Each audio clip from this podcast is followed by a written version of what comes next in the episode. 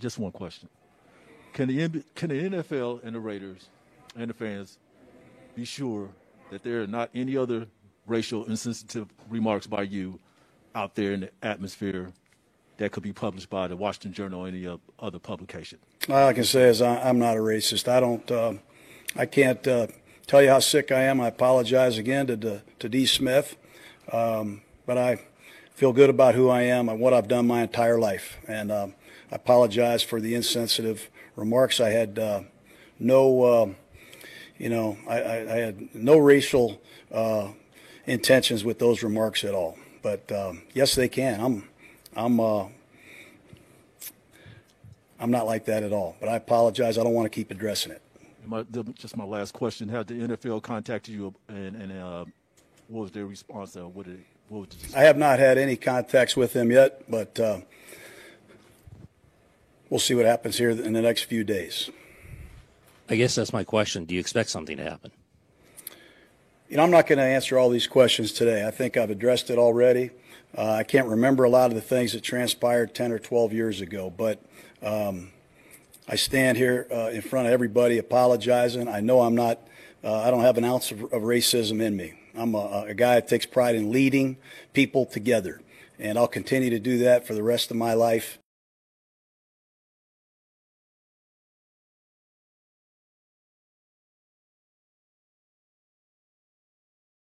¿Qué tal amigos? Un gusto en saludarlos. Bienvenidos nuevamente a The Hall of Famers. El día de hoy tenemos un programa muy interesante, un programa en el que abordaremos los temas del momento.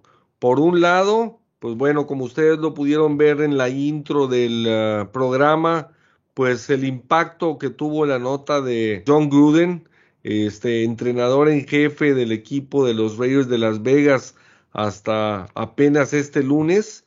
Por otro lado, pues también tocaremos obviamente el tema del terreno de juego donde fue un fin de semana espectacular. Los Bills de Buffalo pues derrotan y digamos que hasta cierto punto cobran algo de venganza contra los jefes de Kansas City y principalmente que los hunden en el fondo de su división, la oeste de la conferencia americana, por otra parte, dos partidos sobre todo espectaculares por la trascendencia que tienen en la tabla de posiciones, el equipo de los cargadores de Los Ángeles que dieron un partidazo de voltereta sensacional en el juego contra los Cafés de Cleveland que pues bueno finalmente se quedaron cortos en el partido y el sensacional regreso de Lamar Jackson y el equipo de los Cuervos de Baltimore que regresa de un 22-3 abajo en el marcador contra Indianapolis y Carson Wentz que estaban dando un partidazo espectacular. Los cinco encuentros de lunes por la noche han terminado en tiempo extra. De esa manera, la NFL nos confirma nuevamente que es sin duda alguna la liga más impactante a nivel deportes que hay en el planeta. Y el día de hoy me da muchísimo gusto en saludar a mis dos compadritos, a mis amigos. Por un lado, mi compadre César Barrientos, del cual pues mi César, muchísimas notas del equipo de Las Vegas. El día de hoy vamos a profundizar en unos momentos más sobre todo el tema y el caso de John Gruden y sobre el terreno de juego pues también el equipo de Las Vegas tiene ya dos derrotas consecutivas con lo sucedido este fin de semana y precisamente contra el equipo de Khalil Mack. Sí, ¿qué tal? ¿Cómo están? Charlie, Chuy, buenas noches a todo nuestro auditorio. Gracias por estar con nosotros de nueva cuenta en este episodio número 23. Eh, pues, ¿qué les puedo decir? Una nueva reconstrucción inicia en, en nuestros poderosísimos Raiders no hay mucho que decir al respecto. Eh, no, no, no quiero generar altas expectativas, ni mucho menos, pero pues ya entraremos un poquito más ahorita en el tema. Gracias por acompañarnos. Excelente. Mi Carlos, por el otro lado, eh, también hablaremos al ratito sobre tus empacadores de Green Bay y ese partidazo también muy emocionante contra el equipo de, de los Bengalíes de Cincinnati, que pues bueno, estuvo bastante entretenido ese juego del mediodía eh, otro regreso espectacular también de, de Aaron Rodgers. Pero bueno, ¿qué opinas tú con el caso de los Raiders? Lo dijimos aquí hace dos semanas donde mencionamos, no dudo que el equipo de los Raiders de Las Vegas terminen siendo el último lugar de la división. ¿Cómo, cómo los ves? Buenas noches, Chuy. Buenas noches, César, eh, auditorio que nos acompaña. Primero que nada, los saludo. Y bueno, este, eh, hablábamos de que tal vez podría ser la última temporada de John Gruden si no representaba los resultados para Las Vegas. Eh, hablábamos de que podían ser el último lugar de, de, división con un calendario que para muchos pintaba un poco sencillo. Había arrancado bien al equipo y sale esta triste noticia para la afición Raider y para todos los involucrados.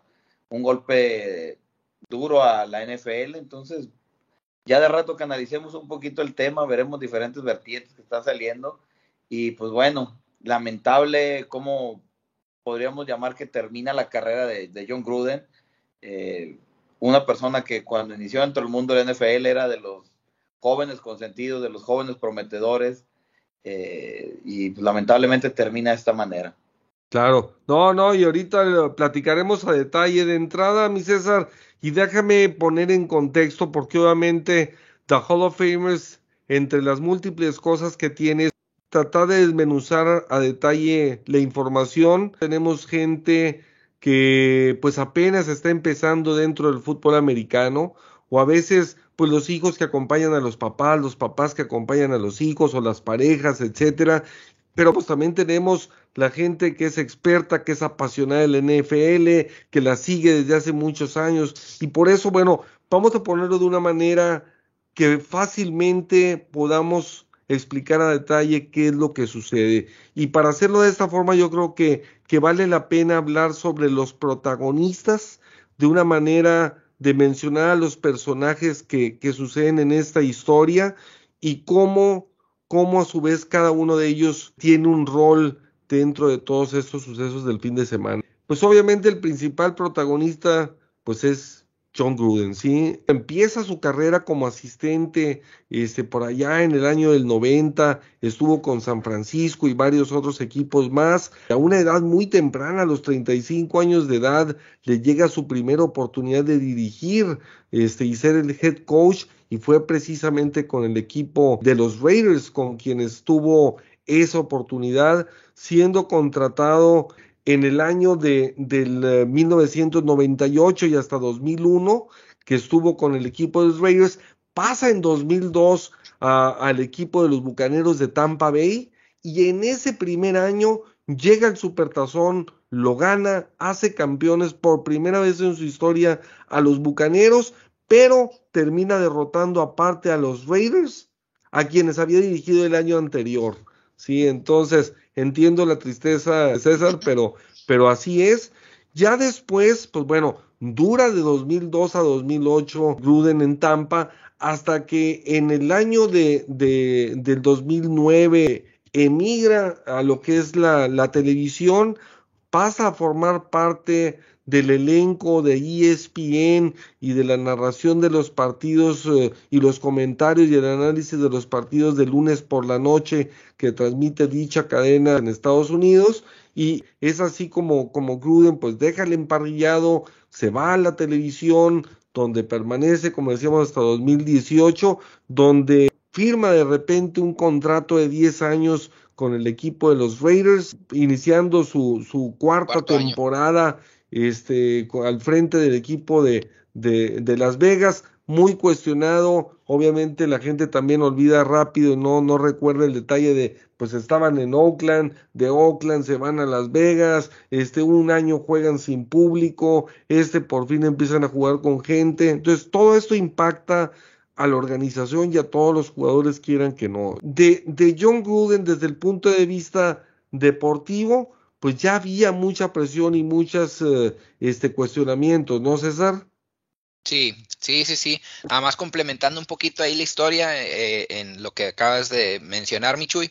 Sí. Eh, no se fue como que nada más hacía Tampa, más bien Tampa hizo un trade con Raiders, donde Tampa Bay ofreció dos primeras rondas y dos segundas rondas de los siguientes drafts de 2002, 2003, 2004 y aparte pagó 8 millones de dólares en ese momento, ¿verdad? Que fue por allá del 2002. Entonces, eh, eso fue como que una parte importante ahí en esa transacción donde pues eh, iban saliendo, eh, más bien Tampa Bay ofreció todo eso para llevarse a Raiders, que luego Raiders seleccionó a partir de ahí, pues lo mismo, pura basura.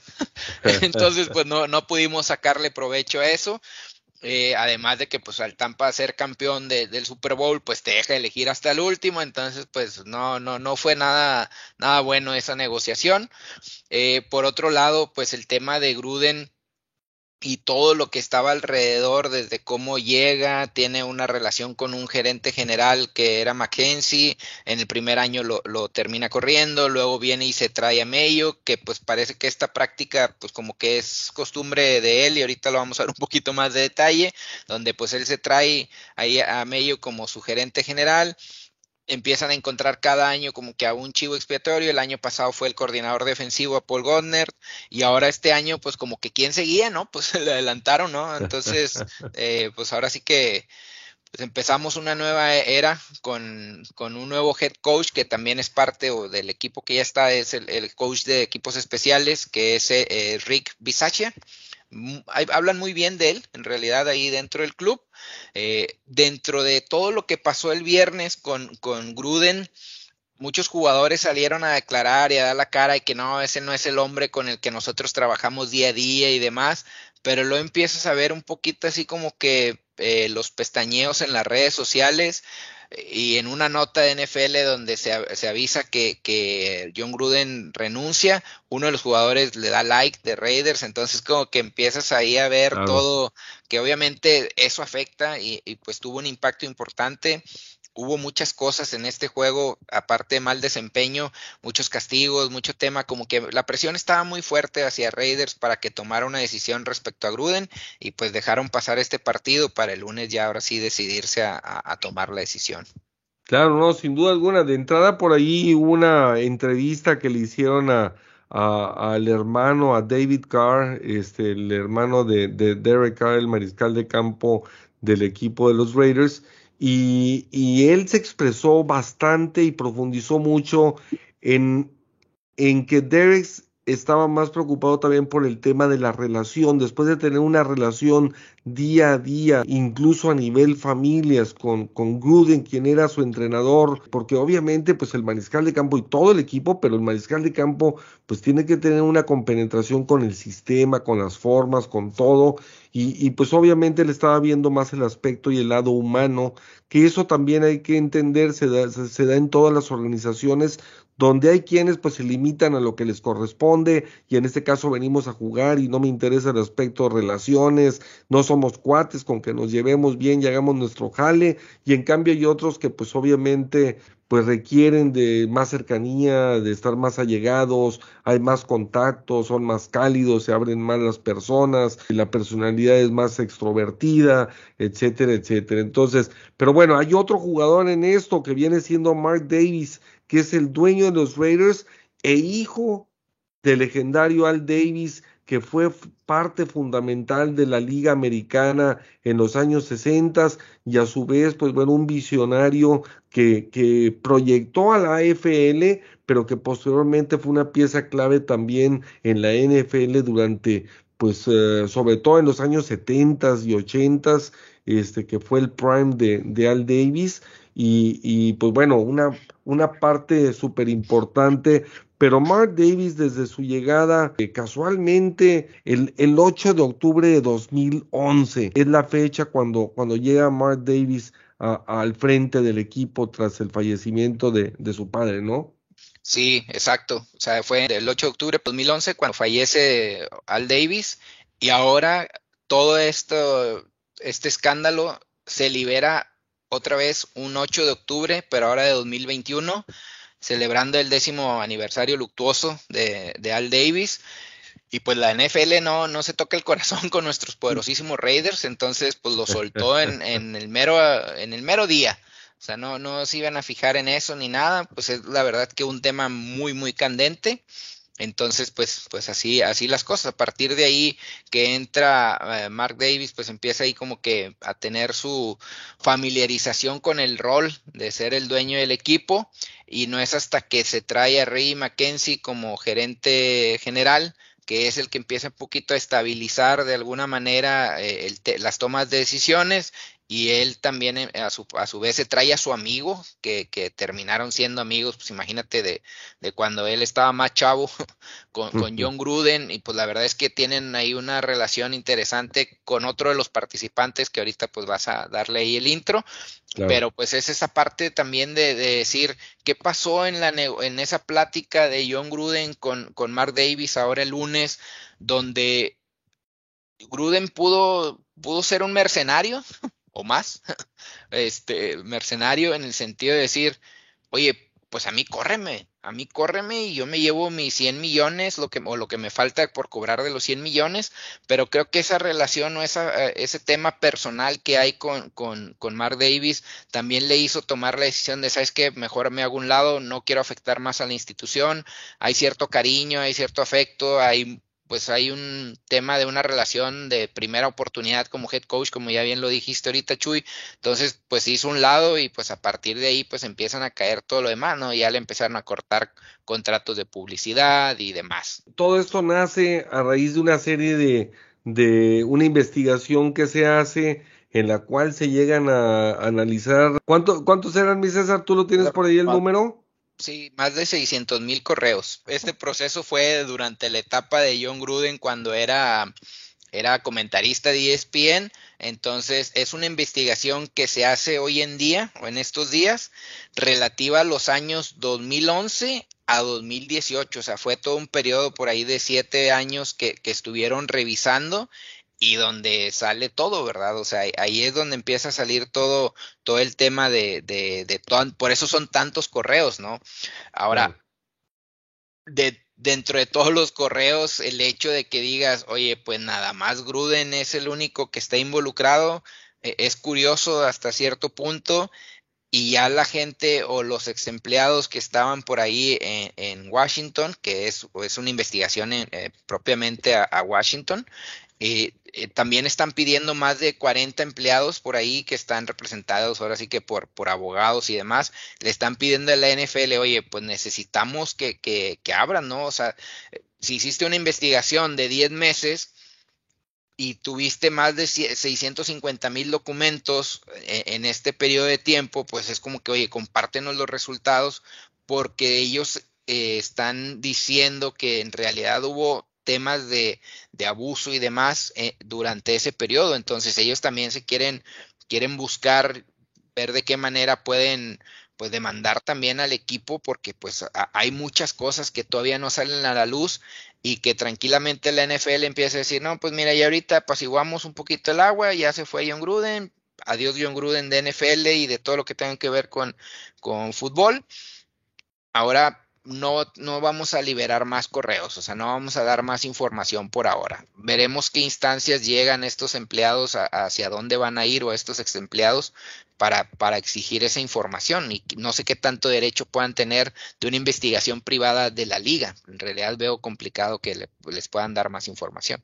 También hay un, jugador adicional en todo esto que viene siendo Bruce Allen. Eh, para que tengamos contexto, es hijo de aquel legendario este, entrenador de los uh, entonces Pieles Rojas de Washington, por allá en los 60, 70, este, y que fue pues muy caracterizado por contratar a muchos jugadores veteranos y hacer de, del equipo de Washington todo un equipo de veteranos que tenía sus últimas glorias en ese equipo de, de, George Allen.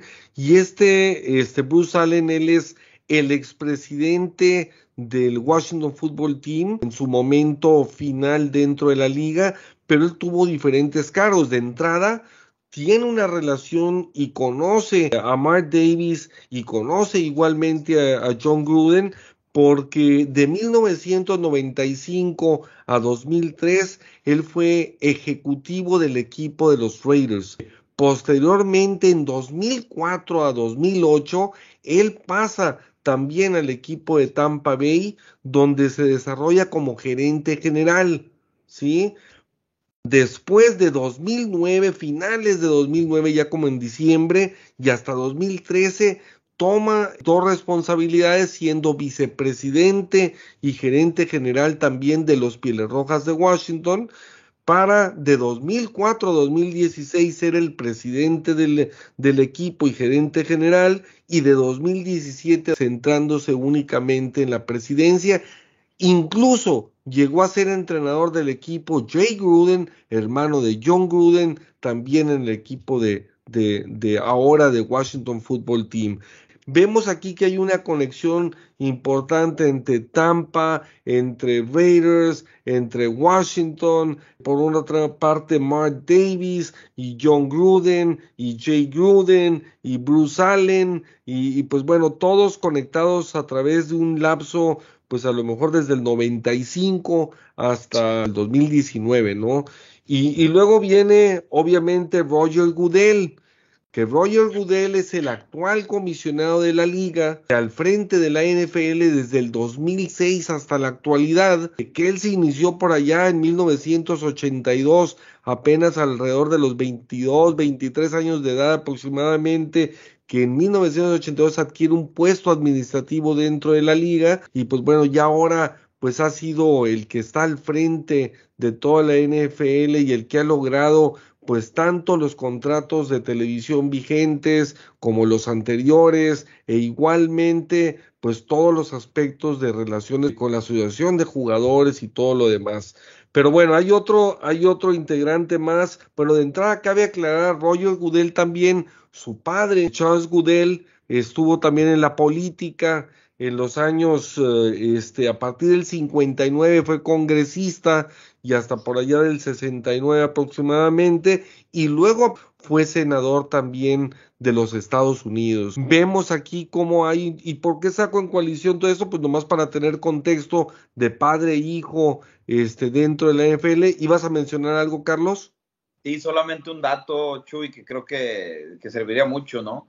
Eh, Roger Goodell empezó en la NFL, como bien dijiste, cambió un poquito a los Jets de Nueva York para volver a la NFL y fue asignado como asistente del presidente de la AFC de uh -huh. NFL, ¿no? Y el presidente de la AFC de la NFL se llamaba Lamar Hunt, que ahí es donde eh, podemos ver que era el ex dueño de los jefes de Kansas City. Y pues digo ahí con, eh, atento a lo que me estás diciendo tú, era simplemente una, un acotamiento que quería mencionar.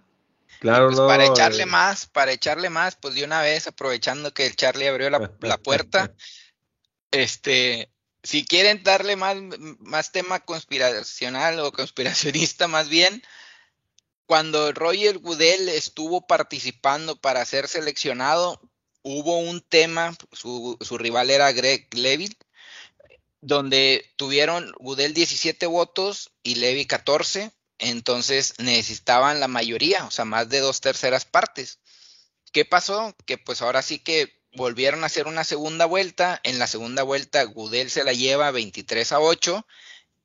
Y adivinen qué, pues los Raiders en las dos votaciones se abstuvieron de dar su voto, o sea, se abstuvieron de dar ahora sí que su voto, va en la redundancia, y no, pues, pues, pues qué, ¿cómo te ayudo, compadre? ¿Cómo te ayudo? Ching, tan, tan, sencillo que es dar un voto, nada más dale para un lado, hombre. O sea, no te veas tan todavía más evidenciado de que, oye, pues no, pues ninguno de los dos me gusta, no voy a votar por ninguno, chico, o sea, para echarle más ahí, más leña a la lumbre, che. Claro, claro, no, ahora, por el otro lado, ¿qué otros, qué otros uh, este, temas hay aquí?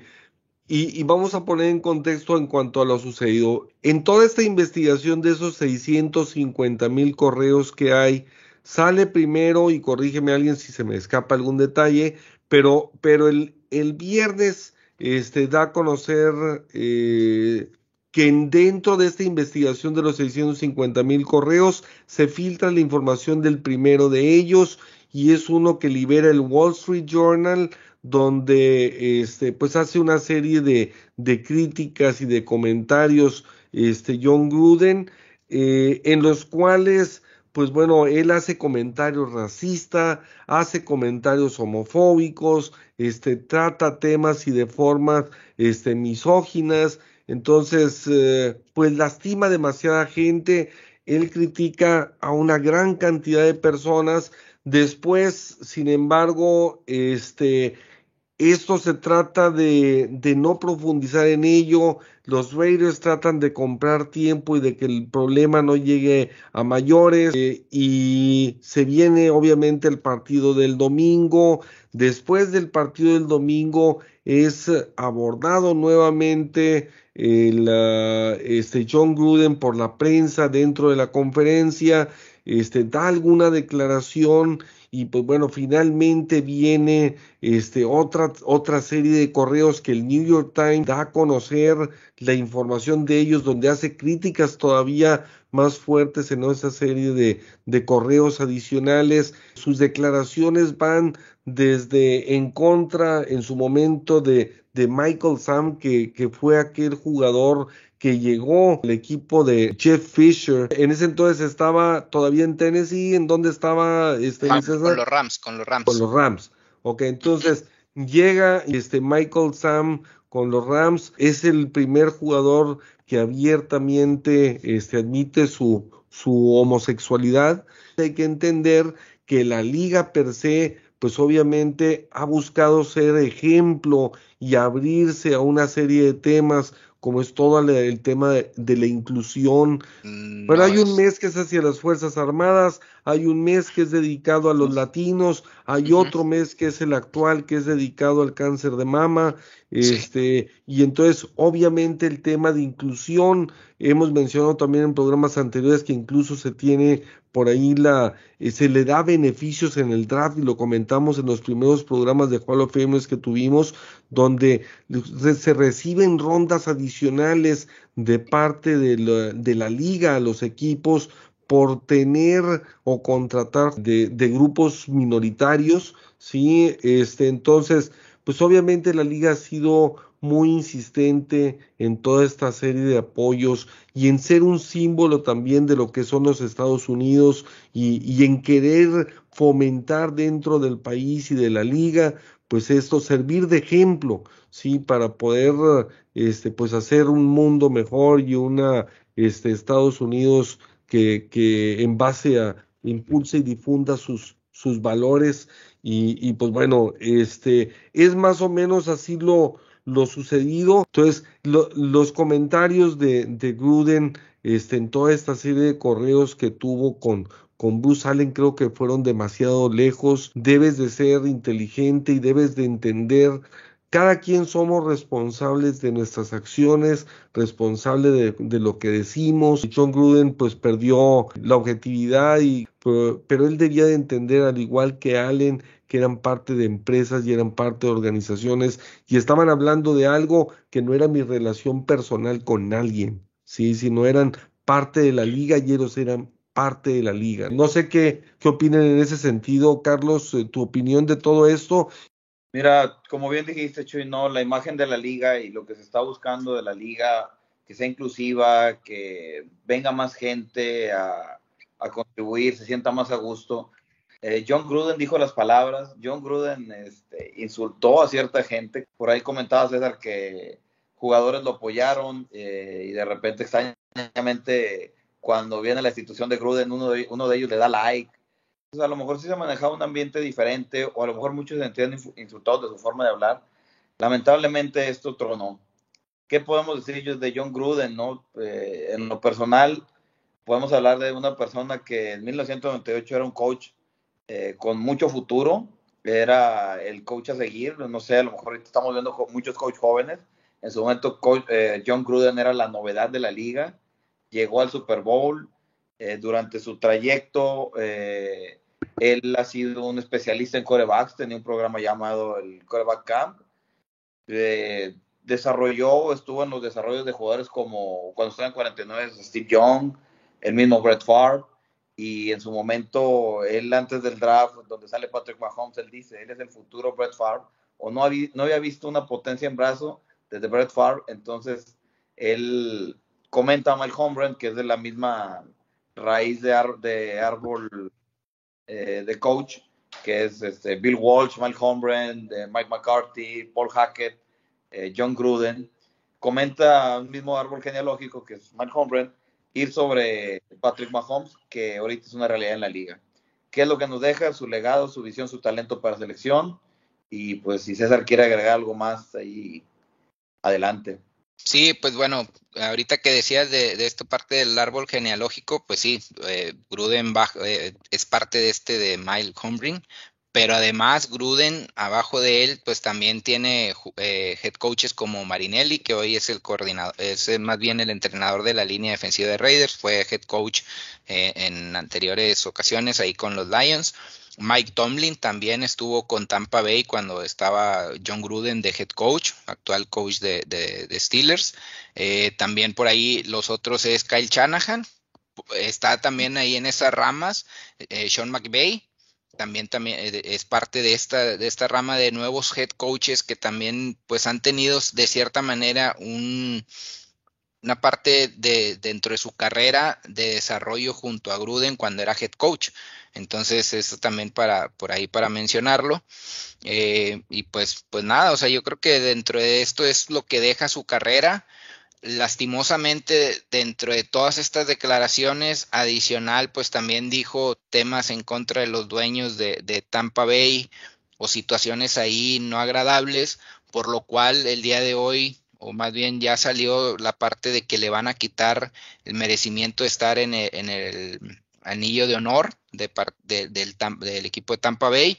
Entonces, pues las consecuencias se siguen ahí manifestando de alguna u otra manera, como ya lo había dicho anteriormente, contratos de patrocinios y demás. No se diga, pues su contrato ya con Raiders pues quedó libre para, para cualquier pago y demás seguramente, o sea, ya no de manera oficial o no va a haber nada formal, pero ya sabemos que las puertas están cerradas para él en el mundo del fútbol, tanto en la televisión como en el campo, a menos de que se haya algún tipo de desarrollo, algún plan ahí más colegial o más abajo, pero fuera de ahí se ve complicado que regrese, que lo volvamos a ver en un emparrillado.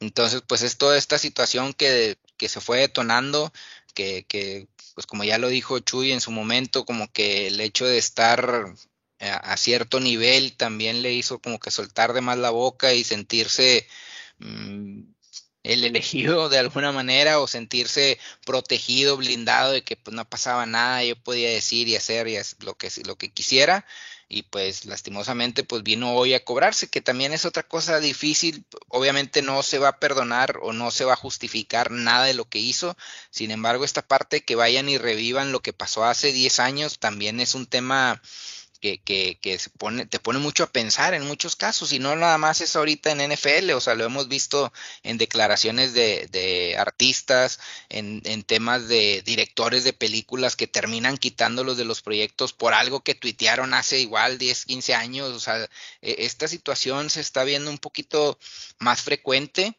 del hecho de que el día de hoy vienes y revives cosas que pasaron años anteriores, entonces es una situación delicada donde pues ahora sí que hay que cuidar muy bien lo que decimos, no hay justificación alguna para faltarle el respeto a, las demás personas, creo que eso es el mensaje claro de, siempre manejarnos con un tema de, cuidar la comunicación y siempre respetar a las personas, sean quien sean, ¿no? Claro, no, y esto aplica para todos, ¿verdad? Para este, para cualquier vecino, para cualquier amigo, para cualquier persona, este, entender que, la tecnología, los adelantos en las redes sociales, este, las múltiples vías de comunicación que tenemos ahora, nos dan una oportunidad bien utilizadas de poder tener una mejor educación, podernos culturizar más, este, poder estar en constante contacto con mucha gente de manera mucho más rápida y sencilla, pero que el hecho, el hecho de tener el poder de una cámara en un celular, eh, o el hecho de poder hablar desde cualquier lado o convertidos, digámoslo así, en especie de reporteros, pues eso nos, no nos autoriza ni nos avala a nadie, a nadie, para poder pues hacer en este caso comentarios muy tristes, este, te digo, fue contra políticos, fue contra, mm, eh, por ahí también a Morris Smith, que, que era directivo de la Asociación de Jugadores de la Liga. Eh, fue muy duro también su, su ataque, fue, digo, dentro de los, de los correos este, se hablaba de porristas eh, este, de los equipos, o sea, digo, increíble, pero, pero creo que, que John Gruden no entendió que, que el arma en ese entonces, llámale correo electrónico, es para acercar las comunicaciones y no para insultar a la gente y que siempre que estás dentro de una organización o siempre que estás dentro de una, digo, en este caso la NFL, pues debes de, de respetar a todos sus agremiados. Podrás estar de acuerdo o no, y eso es válido, pero la forma de expresarte siempre la tienes que cuidar. Ni en ese entonces que estaba dentro de la televisión y no por ser un medio tampoco se autoriza que despotriques en contra de alguien.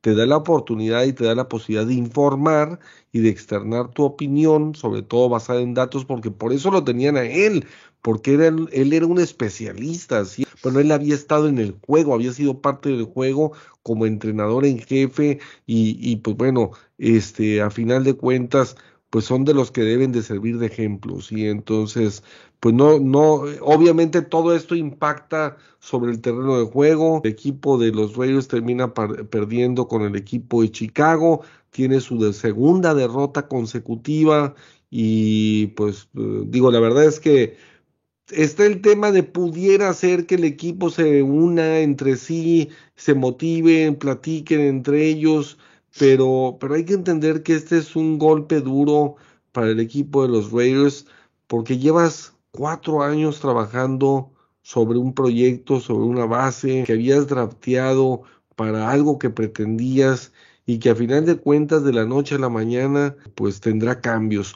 Aunque el que queda, como tú bien lo mencionaste, César, es alguien del equipo, o sea, alguien que ya era parte del cuerpo técnico, llamémoslo así, pero a final de cuentas pues con un background completamente distinto, sí, apenas llevaba poco en el equipo en lo particular, aunque creo que ya varias décadas dentro de la, dentro de la liga. Entonces, eh, pues bueno, esto habrá que ver cómo el equipo de, de los Raiders se pone de esto, sobre todo cuando vemos unos cargadores de Los Ángeles tan impresionantes y que ahorita hablaremos de ellos, ¿no? Sí. Definitivo, yo creo que la decisión también del head coach eh, es, buena porque eh, promoviste al que era el asistente ya de John Gruden y aparte entrenador de equipos especiales, dejas al coordinador ofensivo que al final venía siendo una sombra porque eh, el, lo que eran las jugadas durante el día a día o durante los juegos las mandaba Gruden, pero pues ahí está este Greg Olson, que, que, es el coordinador ofensivo, él ya tiene experiencia también mandando jugadas anteriormente en los mismos Raiders y antes de eso también en Jaguares. Es experiencia al final del día, no digo que sea buena, pero es experiencia. Por otro lado, tienes a Gus Bradley que tiene también experiencia, fue head coach de Jaguares, sin embargo, creo que tiene mucho trabajo y ha hecho buen trabajo en la defensa como para distraerlo de esas funciones. Y el otro que por ahí platicábamos ahí entre la raza Raider es Tom Cable, que ya también había sido interior anteriormente. Hoy, día, hoy en día es el coach de la línea ofensiva él todavía tiene muchísima tarea que hacer, entonces creo que fue una decisión buena dentro de lo que cabe. Ahora pues empezarán ahí a, especular, ya están las apuestas para ver quién viene, que, mm. que, viene siendo el coordinador ofensivo de Kansas, pues sería una traición a lo mejor para el mismo Kansas en caso que se venga para acá. El otro es eh, también el coordinador ofensivo de Bills, etc., este, el mismo Joe Brady de, Carolina ya es pura tema de especulación y de aquí a enero, pues si las cosas no se dan, pues, pues va a seguir siendo un tema ahí de que se va a seguir haciendo ruido. Los jugadores pues terminan por tener sus necesidades, o sea, hay mucho jugador que llegó este año como agente libre, que, hay otros jugadores que ya les está alcanzando el tema de la renovación de contrato. Derek Carr ya dijo, o en su momento antes de que saliera todo esto, dijo yo no voy a hablar nada de renegociación hasta que termine la temporada. Hay más jugadores que van a estar involucrados en este tema de renegociación, entonces por ellos pues eh, tienen un trabajo que, que, que sacar adelante, ¿verdad? Igual el cocheo, entonces pues se tiene que ganar la confianza de quien venga posteriormente, entonces eh, es complicado, pero pues sigue estando la bola en las manos de Raiders y ver cómo va a reaccionar este domingo, ¿no? Ahora contra Denver. Claro, no, sin duda alguna. Ahora, por el otro lado, Carlos, ahora sí, el partido de Búfalo, yo creo que Búfalo nos deja en claro que tal vez junto con, los cargadores de, de, Los Ángeles y junto con los eh, Cuervos de Baltimore, por parte de la conferencia americana, al menos ahorita, son los tres más serios aspirantes a llevarse la conferencia y, e ir al supertazón, ¿no? Así es, Chuy. Este, lo que vimos el domingo fue un claro golpe en la mesa de Búfalo a hacerse el contendiente número uno de la Liga Americana. Lo veníamos hablando de programas anteriores, inclusive del draft y la agencia libre en los primeros programas, de cómo eh, Sean McDermott, sus bases generalmente eran defensivas. Y el año pasado que pierde Búfalo con Kansas City, se veía que no había una defensiva típica de McDermott. Entonces, Buffalo invirtió en la defensa, se renovó en el draft con los Edge para meter presión al coreback, para los Pat Rusher. Entonces, Buffalo armó una defensa que pudiera competir contra ese tipo de rivales como Kansas. Por el otro lado, tristemente vemos a Kansas City que hizo todo lo contrario, ¿no? Años y años de no renovar la defensa, eh, cargar toda la, todo el presupuesto a la ofensiva y hoy vemos que su defensa contra una ofensiva del poder de Búfalo fue arrasada con 436 yardas. Inclusive Búfalo, que no suele correr mucho, les corrió 121 en un juego, en un juego que realmente se vio aplastante Búfalo.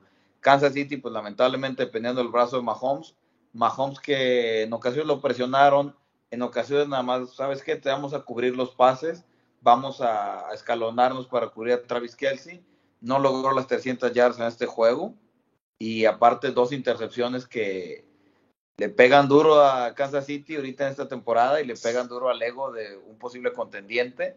Ya habla mucha gente en redes sociales de que qué rápido se ha terminado la dinastía de Kansas City. Tal vez a lo mejor ni empezó.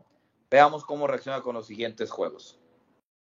Ahora, yo, yo creo que hay que destacar también por un lado, el equipo de Buffalo es el equipo que más puntos ha logrado en lo que va de la temporada, con 172, dos más que, que los Vaqueros de Dallas, que sorprenden siendo el, el segundo equipo más este, anotador en lo que va de, de, esta temporada 2021, pero igualmente el equipo de Buffalo es también la defensiva que menos puntos ha permitido apenas con 64. Entonces, esto nos habla del balance del balance que tiene el equipo, tanto ofensiva como defensivamente. Claro, hay que recordar que Buffalo está en la división que hasta el momento es la segunda división con menos partidos ganados por parte de todos sus integrantes. Tiene ocho ganados, 12 perdidos el equipo de, o sea, los equipos de la división este de la conferencia americana, superando solamente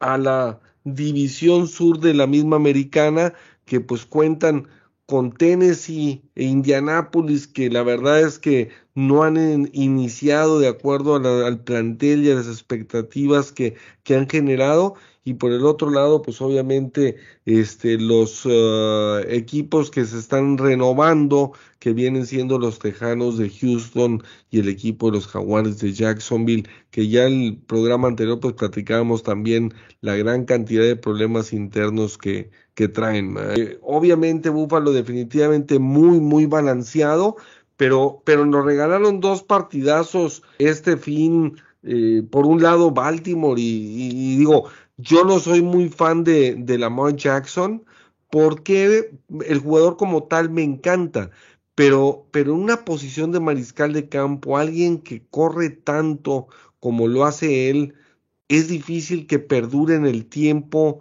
porque obviamente pues eh, deja de ser tan protegido en la bolsa este en donde permanece para lanzar y al convertirse en corredor pues obviamente ya puede ser golpeado como cualquier otro jugador sin tener pues las mismas eh, protecciones que recibes al estar alistándote para lanzar, ¿sí? Donde pues casi muchos de los contactos terminan siendo castigos. Entonces, sin embargo, Lamar tiene un partidazo impresionante. Tuvo por ahí, creo que fueron cinco pases incompletos durante todo el, durante todo el encuentro. Eh, alcanza más de, de 300 yardas nuevamente y, y aparte por tierra pues simple y sencillamente la, la, jugada de anotación que hace donde le quiebra por ahí la cintura al defensivo, digo, la verdad es que, que es fuera de serie, fue muy, muy espectacular y pues bueno, este, yo creo que por el otro lado también destacar el juego de los cargadores y Cleveland,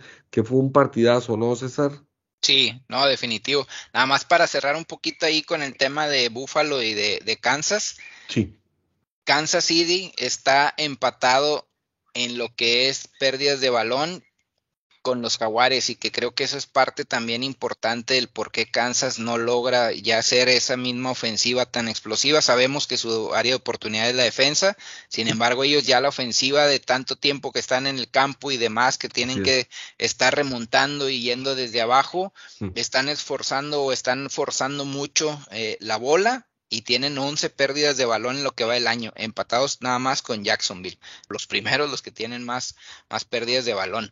Por otro lado, pues sí, ya, ya lo dijiste, o sea, el tema de Lamar Jackson ahora lunes fue, fue muy importante eh, en el sentido de que ibas perdiendo y no se veía por dónde, pero empezó a tirar, a tirar, a tirar, encontró a Mark Andrews como su aliado número uno, la verdad es que pues por ahí lo estábamos siguiendo en, en un grupo que estoy con, con otros amigos donde uno de ellos tenía a Mark Andrews y no, hombre, pues él feliz, ¿no? Pues toda la bola que le daban y demás ahí para su equipo de fantasy le ayudó bastante repartió bolo por todos lados, los corredores son un gran, una gran área de oportunidad para lo que es el equipo de Ravens, pero al final del día encontraron y ahora sí le dieron ese peso al brazo de Lamar Jackson que tanto pedíamos. Al final del día la crítica creo que siempre era en el sentido de que, oye, pues es un es un corredor en la posición de coreback. Hoy, hoy en este partido claro. demostró todo lo contrario, tiró muy bien, o sea, fue, es demasiado lo que hizo, o sea, 442 yardas es demasiado, los cuatro touchdowns, entonces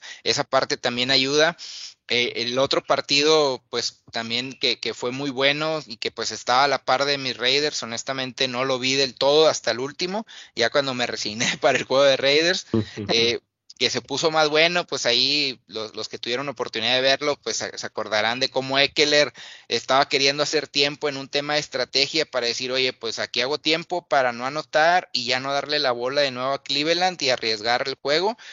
Sin embargo, ahí la defensa se puso viva y dijo, ah, no quieres anotar, pues yo te, yo te meto a la zona de anotación, ¿no? Entonces, también esa parte estuvo curiosa dentro de, de, la gente que a lo mejor no está acostumbrada a, a, ver este tema en la NFL, pues sí pasa, ¿no? O sea, es un tema de estrategia meramente donde dices, claro. oye, mejor no anoto ahorita, espero tantito, consumo el reloj y ya no le doy la bola a Cleveland y yo aseguro el triunfo con un gol de campo, ya estoy en a cinco, menos de 5 yardas, sin embargo acá la defensa de Cleveland se puso viva, pero pues al final tampoco ya no les alcanzó. Muy buen mensaje que dieron los Chargers, te lo digo yo como rival de división y que pues cada año yo los veo y los sigo, aún es muy temprano la temporada, sin embargo creo que ahorita traen un cambio de mentalidad donde ahora sí están apretando o cumpliendo esa parte de cerrar los partidos para ganar. Eh, eh, su problema principal anteriormente era ese, que el hecho de que en el momento importante se caían, podían ir ganando y de repente les sacaban juego, siempre encontraban la manera de perder. Ahora no, ahora están encontrando la manera de ganar y de cerrar los partidos inspirado si quieres o no, pues por el tema de, Herbert que está siendo, resultando un monstruo, eh, pues ya, ya hemos platicado de él, de cómo pues estuvo preparando en la pretemporada y hoy en día pues tiene también a dos monstruos que le está dando un chorro de bola, como es Keenan Allen, como Mike Williams, entonces está muy, muy bien el equipo. Dices, pues hay muchos puntos, sí, demasiados puntos, pero creo que se enfrentaron dos fortalezas muy importantes. Una, el coreback y el cuerpo de receptores de, los Chargers, además de un buen corredor como Eckler, pero por otro lado, los Browns también en una buena defensa, a pesar de que recibieron muchos puntos, pero que también el, el hecho de tener a tu tándem de dos corredores, el mejor tándem de la liga o el mejor par o dúo de la liga, también ayudó a que mantuvieran en el juego al, al equipo. Curioso el caso de que los Browns son el primer equipo que tienen tantísimas yardas, no tuvieron entregas de balón metieron más de 40 puntos y pierden el partido. El récord estaba de locos, eran más de 300 y tantos partidos, y no es que 400, donde el equipo que tuviera más de 40 puntos, que no tuviera pérdidas de balón, y no me acuerdo qué otro dato, ganaba siempre. Ahora no, ahora es, no sé, 325 a 1 por, por este partido de Cleveland, que pudo haber sido para cualquiera, pero creo que aquí el, cierre fue el tema mental que le están metiendo ahora al staff de coacheo de los Chargers. E, eso, eso es muy, muy importante. Igual lo vimos en el juego de Raiders. En el segundo tiempo, Raiders empezó a remontar, se pusieron 21-14, pero apretaron los Chargers donde debieron apretar y se acabó el partido. Entonces, e, eso yo creo que es lo que más peso le doy, además de la calidad, como ya lo dijimos, de, Herbert. Creo que es este tema del cambio de mentalidad lo que les puede ayudar a Chargers también a ser un contendiente en la americana. Sí, no, sin duda. Ahora, por el otro lado, Carlos, sin embargo, no debemos olvidar que el único equipo invicto hasta el momento sigue siendo los Cardenales de Arizona, cinco ganados, cero perdidos y pues bueno, ya hablamos aquí de un montón de equipos y todavía no mencionábamos a los líderes de los 32 dentro de la NFL. Simplemente redondeando ahí la participación con los primeros dos juegos y luego ya me, meto directamente con Arizona, ¿no? Este, número uno, estábamos viendo qué mal manejo de cocheo por parte de Frank Wright, ¿no? Tenía la ventaja durante la primera mitad de cierra los espacios a Lamar Jackson, no corren, muy buena la decisión de Harbaugh de cambiar el juego terrestre por un juego aéreo. Soltar a Lamar le dio muy buenos dividendos que a todos los que nos gusta la liga nos, sorprendió ver el brazo de Lamar Jackson. Y pues Frank Wright ahí con las deficiencias que tuvo con el pateador, un bloqueo, el jugar conservador, lo llevó a perder un juego. Eh, virtud de Harbaugh, eh, atacar el punto más débil que hemos dicho de la defensa de Indianapolis, que es el perímetro. Lo atacó y ellos no tuvieron respuesta sobre Andrews ni sobre Brown. entonces, muy buena estrategia del cocheo que a lo mejor estamos dejando a un lado.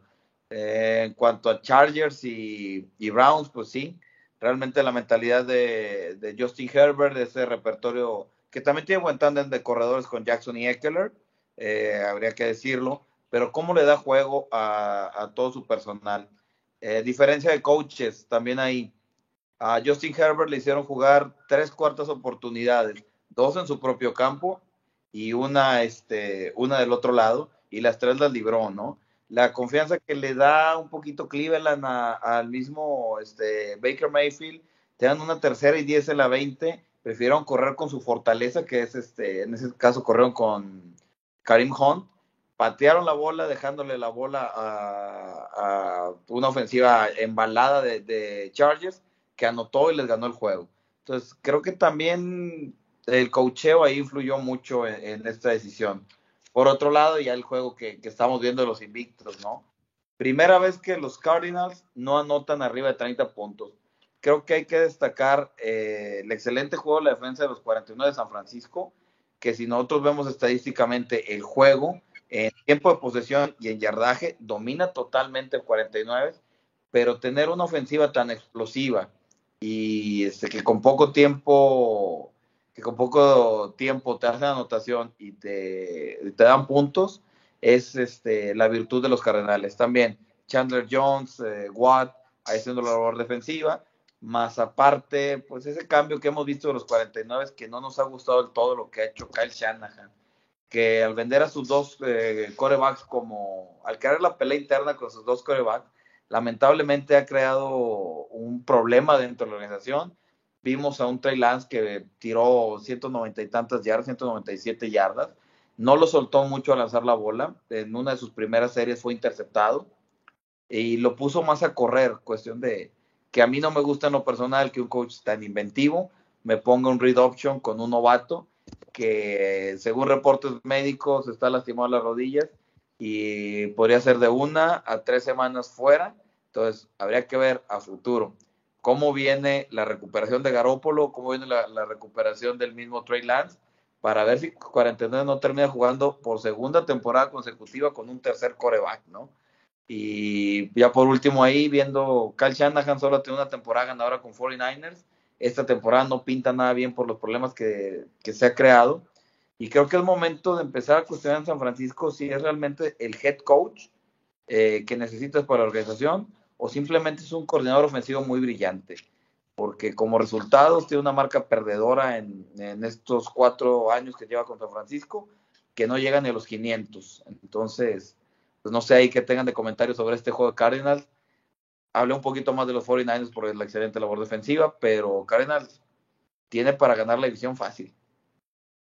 Ahora, mm, sí, mira, yo creo que, que sin duda alguna Arizona es uh, un equipo súper explosivo, como lo mencionaste ahorita.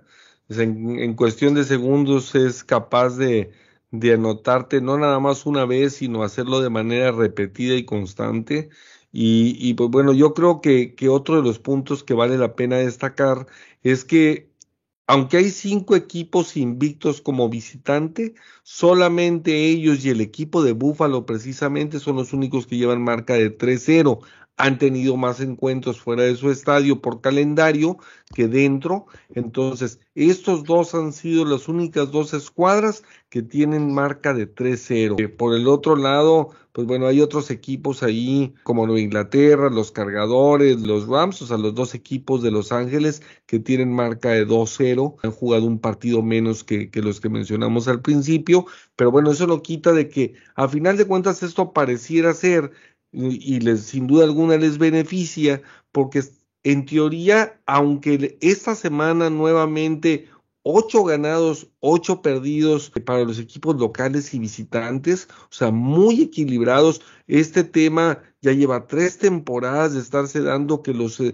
escuadras visitantes cada vez tienen más peso y, y pues se, se, profundizó y se agudizó más el año pasado con el tema de COVID donde no había público y ahora definitivamente sigue siendo un tema el hecho de esta paridad de la liga y que hasta el momento más equipos visitantes han resultado victoriosos. Por el otro lado, bueno, también hay equipos que no han ganado como visitantes y, y, que, pues bueno, ya eso no hay ni mucha vuelta de hoja, los Jets y los Leones de Detroit con 0-3 y aparte, bueno, pues todos los que están hundidos ahí en las, en las profundidades como los Texans, los Jaguars y, y e increíblemente el equipo de Minnesota, así, entonces, pues eso también cava la tumba ahí de por qué el equipo de, de los vikingos ha tenido tan mala, tan mala temporada, ¿no? Entonces, este, digo, yo creo que, que sin duda alguna la liga eh, siempre nos ha caracterizado por la paridad que se da. Ahora hacerlo de manera tan explosiva como está sucediendo con esta serie de encuentros, yo creo que el hecho de tener ahora nuevamente cuatro, cuatro partidos de los 16, un 25% que, que se define por tres puntos o menos, y por el otro lado, ocho partidos que se definen por siete o menos, Estamos hablando del 50% de los juegos. Tú en otros deportes batallas para encontrar un juego emocionante. En la MLB, que ahorita estamos teniendo la postemporada, tienes que esperarte precisamente a que se den los juegos de playoff para, o las series divisionales para poder decir todo el mundo estar al pendiente de que ahora sí como que los juegos van a estar espectaculares, etcétera, y, y, y así sucede pues en eso, en el fútbol soccer, pues hay jornadas completas que nos llevamos, no César, con, híjole, pues muy apenitas, ahí te encuentras un partidito este que más o menos levante las expectativas. ¿Qué, qué opinas de la paridad que hay en la, en la liga, César? Sí, pues la verdad es que es muy importante, ¿no? O sea, al final del día, entender que esta liga está basada en entretenimiento también de alguna manera claro. y lo están logrando en cada uno de los partidos. Eh, pues esto que también mencionabas al inicio de los lunes por la noche que están yéndose a tiempo extra, es muy interesante el hecho de que pues estamos súper cerrados. Eh, dentro de todo ya sabemos las cualidades que tienen todos los equipos ofensivas, defensivas pero creo que una parte importante es el tema de los equipos especiales. Y esta semana lo vimos más que nunca en el sentido de que hubo muchos goles de campo fallados cuando ya tenías para ganar ese partido. Lo vimos el caso curioso, no sé si tú, bueno, pues obviamente el eh, buen Macías sí lo vio, pero el caso curioso del pateador de, de Bengals donde hace la patada para el gane en tiempo mm. extra y la pelota pega en la bandera y él celebra como si hubiera anotado el gol de campo de la victoria y va y claro. brinca con el liniero y demás y la verdad es que pues, pues falló el gol de campo hasta después ya se da cuenta entonces caso curioso eh, digo, más Crosby también, que hizo ahí, ah, cómo, cómo, hizo sufrir ese partido. Eh, y así en la liga, alrededor de la liga, o sea, se han fallado goles de campo en puntos específicos. La verdad es que los equipos especiales son parte fundamental también de, de, de este tema de los desarrollos y de aprovechar esas pequeñas ventajas.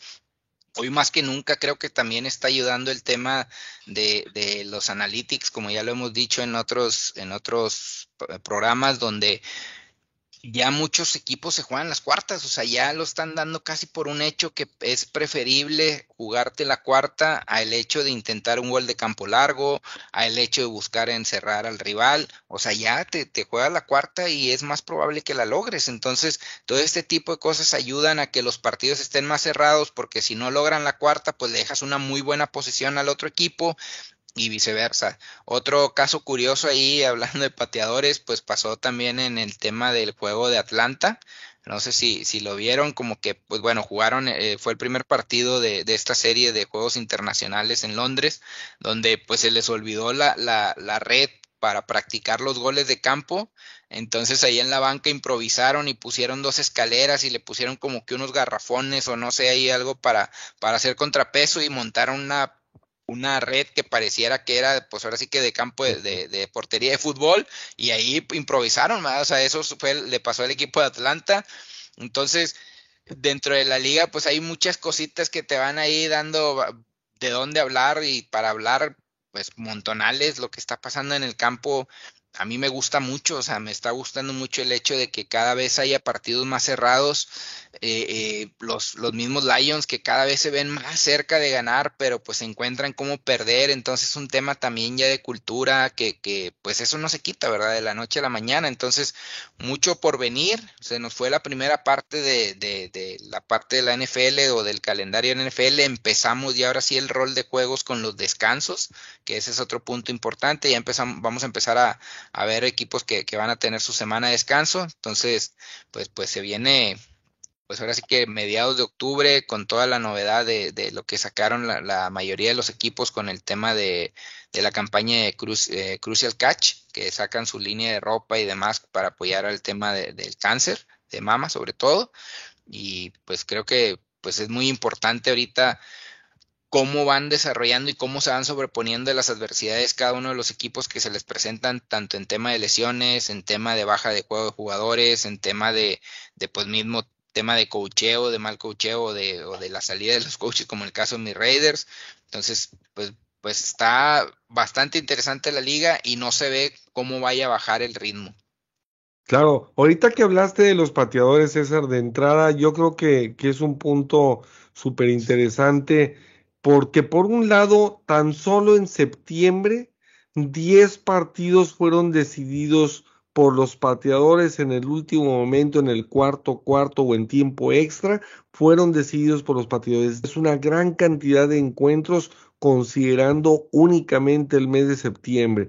Y por el otro lado, esta semana, este fin de semana, fue la ocasión en la historia con mayor cantidad de puntos extras fallados con 12 ¿sí? Digo, fue impresionante ver cómo una gran cantidad de, de, de, pateadores erraban sus intentos de puntos extra. Y como tú mencionabas, César, todo eso es cuestión de data, ¿sí? Entonces, por eso cada vez más equipos se la juegan en cuarta oportunidad, como tú mencionabas, porque obviamente te vas a las probabilidades de la distancia, de la asertividad de los pateadores, obviamente el hecho, también hay muchas más conversiones de dos puntos ahora que antes, sí, porque la gran cantidad de puntos extra, digo, 12 errados en un solo fin de semana cuando son 13 encuentros, Sí, este, digo, es, eh, es monstruoso. Bueno, 16 eh, uh, pues la semana pasada, pues todavía no había eh, los buys, pero, pero ahora que, que, que, ya vamos a las semanas de descanso con equipos que descansan, pues imagínate, 12 puntos de extra cuando eran realmente automáticos antes.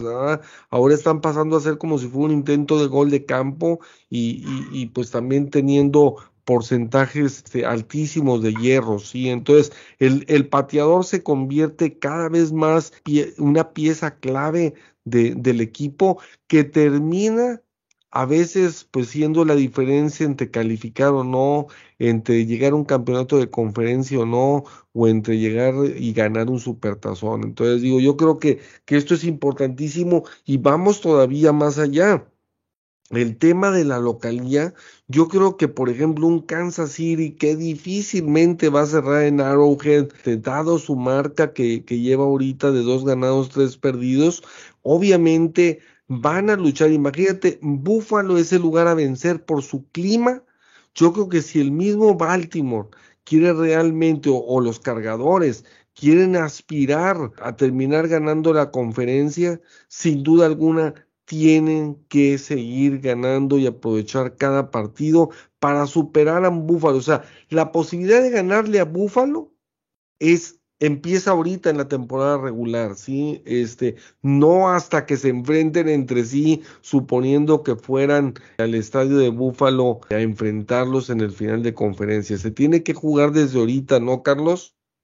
Pues tienes toda la razón en ese comentario, ¿no? Estamos viendo que Búfalo está del principal continente de la americana y los pocos perdidos o los calendarios que tengas ahí que te ayuden a, superar a los Bills, te puede ver una ventaja en casa. Imagínate ir unos cargadores de un clima netamente californiano a irse directamente al frío de Nueva York, Búfalo, no sería muy, muy cómodo para ellos. Baltimore lo podría sobrellevar, ¿no? Y por, por su estilo de clima, pero para un cargador va a ser pesado para los mismos Rams, que fue el año, el año pasado muy difícil jugar en, en Green Bay, ir de California cerrado a Green Bay, se les complicó. Entonces, hoy empieza la liga, hoy vemos muchas defensas y muchos frentes, equipos que no están empezando del nivel que, que, que, gustas o que crees. Ejemplo, ¿cuánto hablamos de la, de la defensiva de, de, Washington? Que iba a ser, eh, estamos hablando tal vez de, de Chase como el este, el jugador MVP de la liga o el defensivo del año. No ha hecho nada esa defensiva. El arrancar tarde la defensa le está pegando muchos a ellos. El mismo Minnesota que ha arrancado bien la defensa, el ataque ha sido pésimo. Entonces, este, pues son puntitos, son, son partiditos que te están quitando un buen hándicap para el Super Bowl, y pero para los divisionales y tener la ventaja en casa. Y recordemos que esta temporada tiene un juego extra, entonces Argumentemos, vas a llegar un juego más cansado, igual y si llegas a un wild card vas a llegar más, de, este, más desgastado. Los wild card también aumentaron, nada más uno pasa directo.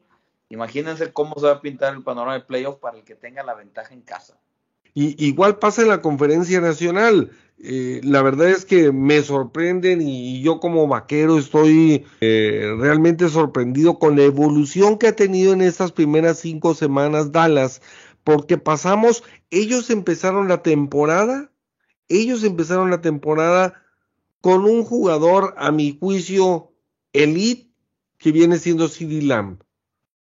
Hoy, en la, tras terminar las primeras cinco jornadas, tú dices, jugadores elite, pareciera estar Dix, pareciera estar este CD Lamb mismo, Mika Parsons, eh, este, que, llega al equipo de procedente de Penn State en esta temporada en el draft. Y entonces el panorama ya empieza a verse distinto con un tándem de corredores, un Zeke Elliott que vuelve a agarrar nivel, que vuelve a, a, tener mayor velocidad, a encontrar el hueco, no a fumblear, este, digo, vuelve a retomar su nivel junto con Pollard, que son una sensacional combinación, al igual que lo hace Cleveland en cambiar el ritmo y, la velocidad en la que encaran los huecos y enfrentan a las defensivas. Y entonces, este, pues la verdad es que Dallas, si ya se, ahí sí, si lo juntas con el resto del equipo, y, pues bueno, yo creo que esa línea defensiva también es espectacular. Se dieron el lujo de cortar a Jalen Smith. Entonces, eh, digo, yo creo que el equipo de los vaqueros, la verdad es que durante el año, porque hay que entender las facetas en las que se dan las cosas. Uno es el equipo que, que armas y que empieza la temporada regular después de, de todo lo que fue el draft, después de todos los trades, después de ir cortando jugadores en la pretemporada, llegas con una escuadra en la pretemporada y obviamente como todo, pues con equipos que faltan por conjuntarse, dependiendo la cantidad de, adiciones, y por eso es que se volvía tan importante que Tampa tuviera los 22 jugadores de regreso, tanto a la ofensiva como a la defensiva como titulares, porque llevas una ventaja en el sentido del acoplamiento, ¿sí? y, y el entendimiento, un sistema de juego, etcétera, etcétera. Y, y pues bueno, ahora por el otro lado también este, te encuentras con que es un partido más y, todo lo que mencionó. Entonces, la verdad es que los vaqueros han entrado en la segunda etapa en la cual los equipos empiezan a tener un buen desempeño, empiezan a obtener resultados favorables, empiezan a crecer en la confianza, porque si tú ves el mismo Elliot como empezó en el partido 1 y en el 2, a lo que vistes en la 3, 4 y 5 es diametralmente distintos. Estamos hablando de un Elliot que creo lleva dos partidos seguidos rebasando las 100 yardas. Entonces, estamos hablando de otro, de, otro segundo paso en el cual, afregado, te encontraste con elementos que de repente resultó, porque Dix pues no jugó la temporada pasada realmente. Entonces, ahorita lleva ya creo que seis intercepciones en lo que va del año en cinco juegos pues oye, es espectacular el, el, tener una defensiva que era la más golpeada de la liga y ahora resulta que tiene seis intercepciones tan solo Dix. Entonces, digo, la verdad es que las dos áreas del juego principales, que, que son la ofensiva y la defensiva, pues Dallas las ha cambiado completamente y sí merecen esta mención especial. No sé, y Carlos, tú quieres comentar algo al respecto, ¿no? Mira, le hemos comentado aquí y son detalles de cocheo y a lo mejor no te gusta mucho lo que puedo decir. Bien Jerry Jones al, al hacer dos movimientos, ¿no? Trae a Mike McCarthy el año pasado y le da armas ofensivas. Trae su coordinador defensivo a Dan Quinn y el draft fue defensivo Hoy sueltan acá Jalen Smith, lo acaban de nombrar capitán defensivo eh, en este año, ¿no? Pero por, por ejemplo, hablábamos mucho en el draft de que te dan a Micah Parsons y que atrás de él venía en una tercera, cuarta selección Javier Cox, otro linebacker central. Por eso terminan disponiendo a lo mejor de, de Jalen Smith, porque el año que viene también les va a pegar en el tope salarial. Y hablábamos de las dos cuestiones para mejorar de Dallas. ¿Qué veíamos en la jornada 1? Que tenía que correr más la bola con Elliott y con Pollard. Bien Mike McCarthy al cambiar la decisión y al empezar a correr con su mejor pagado Ezequiel Elliott y darle un tándem con Pollard, ha mejorado significativamente Dallas. Y pues también hablábamos de que Dallas tenía el talento en la defensiva, pero mucha juventud.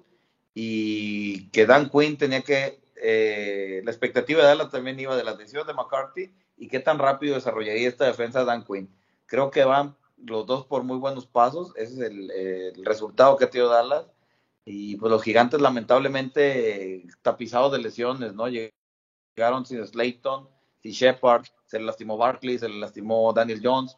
No tenía nada que hacer contra un vaqueros que está jugando muy bien, les pusieron el juego terrestre y pues esa defensa esperemos que siga para nuestros amigos vaqueros, que siga mejorando, ¿no? Antes del juego, yo pensaba que los gigantes iban a, conscientes de que era su última oportunidad, y obviamente el enfrentar al líder de la división, pues lo podía acercar a la escuadra de los vaqueros, pero desgraciadamente sí se dio el tema de las lesiones, tanto a Saquon Barkley, que qué tristeza de, de ese doblez de tobillo, esperemos que, que, que no vaya algo más allá, que no sea unas dos semanas, una o dos semanas fuera del campo de juego, porque es un jugador espectacular que había empezado a recuperar su nivel este, de nueva cuenta y, y, Daniel Jones estaba teniendo una temporada espectacular, la mejor de su carrera, venía de un partido de más de 400 yardas y de ser el, el más valioso de la semana la ofensiva, por parte de la liga y pues bueno, se encuentra y se topa con esta, con esta lesión, esta conmoción que, que tuvo. Y aparte todavía Galladay incluso su receptor abierto principal también sale del encuentro, entonces digo, la, la verdad es que, que yo creo que al menos Gigantes ya está fuera de, de la contienda desde ahorita, salvo que pasaran una serie de milagros por ahí Y, pues como tú mencionas, Washington realmente no ha respondido este, a lo que se esperaba de ellos. Son la segunda defensiva con más puntos en contra, con 155, solamente debajo de los jefes de Kansas City con 163. Y esos son pues el principal motivo por el cual los dos equipos están tan emproblemados como están. Yo creo que el talento de sus equipos en ciertas áreas eh, sobre todo Kansas City a la ofensiva y Washington Football Team a la defensiva, les permiten aún así seguir peleando con una marca de 2-3, pero, pero sí muy lejos de donde se esperaban este, ambas escuadras. Pues bueno amigos, este, nos vamos ahora a platicar sobre los uh, partidos de, de este fin de semana y antes, pues bueno, me da pie para, para mandarles un saludo a nuestros otros dos Hall of Famers a Pepe Villalba, quien no nos pudo acompañar el día de hoy porque tenía por ahí algún compromiso también laboral y, personal. Y por el otro lado, pues a mi Dani Maigo, que, que pues bueno, va a estar ausente unos programas, sin embargo nos va a estar mandando tentativamente sus pics. Se tuvo que salir fuera de la ciudad por un tema personal que, que, pretende abordar por algún tiempo. Sin embargo, pronto estará con nosotros de manera este, activa y Pepe, pues bueno, para el siguiente programa. Pero déjenme les digo cómo nos fue a todos en esta, en esta semana en los PIGs. Pues resulta que precisamente mi compadre, el Dani Maigo, pues alcanza el liderato semanal con 12 triunfos y 4 derrotas y el, y el liderato en lo que llevamos del torneo. Bueno, en las, nosotros empezamos en la jornada 3 a sacar los picks, pero de esa semana 3 a la fecha, mi compadre Dani tiene 34 ganados y 14 perdidos. En segundo lugar, atrasito de él, por un pelito, por un pelito de los de John Gruden. Este, y mi César tiene 33 ganados, 15 perdidos, un juego atrás de mi Dani Maigo, tuvo 11-5 en esta semana. Luego viene en el tercer lugar mi Charlie, este, mi buen Charlie, que, que bueno, este, tiene por ahí un 11-5 para, para un total de 32 ganados, 16 perdidos en la temporada. Luego mi Pepe tuvo una semana de 11-5 para un total de 30-18. Y mi Chuy Stats que es el que se la juega, el que le arriesga, el que quiere buscar el rating en base a la polémica. Tuvo 9-7 esta semana y pues bueno, este se lo rezaga un poco y tiene solamente 27 ganados y 21 perdidos. Eh, contrario a todos los vaqueros de Dallas, eh, pues el Chuy Stats va al fondo de la tabla de esta semana nuevamente. Pues nos vamos a la jornada venidera que, empezamos este, este jueves, hay cinco encuentros muy, muy interesantes en los cuales se van a enfrentar dos equipos con marcas ganadoras. Sí, este, a lo mejor ahí, aunque en el papel sí lo es, que son ganadoras, pero y con el debido respeto para mi César, pero, pero bueno, este, por ahí Raiders 3-2 contra Broncos 3-2. Yo creo que ese es interesante por la rivalidad que tienen divisional y es interesante porque, bueno, pues uno de los dos empezará ya a quedar en el 500 de porcentaje y el otro al menos matemáticamente, pues seguirá sobre todo compitiendo en base a los resultados que, por ejemplo, un Tennessee y un Indianapolis han tenido y que pudieran buscar pues eh, este, salvo lo que pasa en la división norte donde Cleveland Ravens y, y, obviamente este, el equipo de Cincinnati también se han visto con marcas favorables, pero yo creo que, que Denver y Raiders eh, este, será cuestión de tiempo para que cada semana se vayan quedando más abajo en la tabla de posiciones y, y pues se peleen los dos el, el último lugar de la misma, ¿no? No sé, César, este, ¿cómo ves tú este encuentro de, de, de Denver contra Raiders? Que estoy empezando con el más flojito de esos cinco que, que mencioné, ¿no?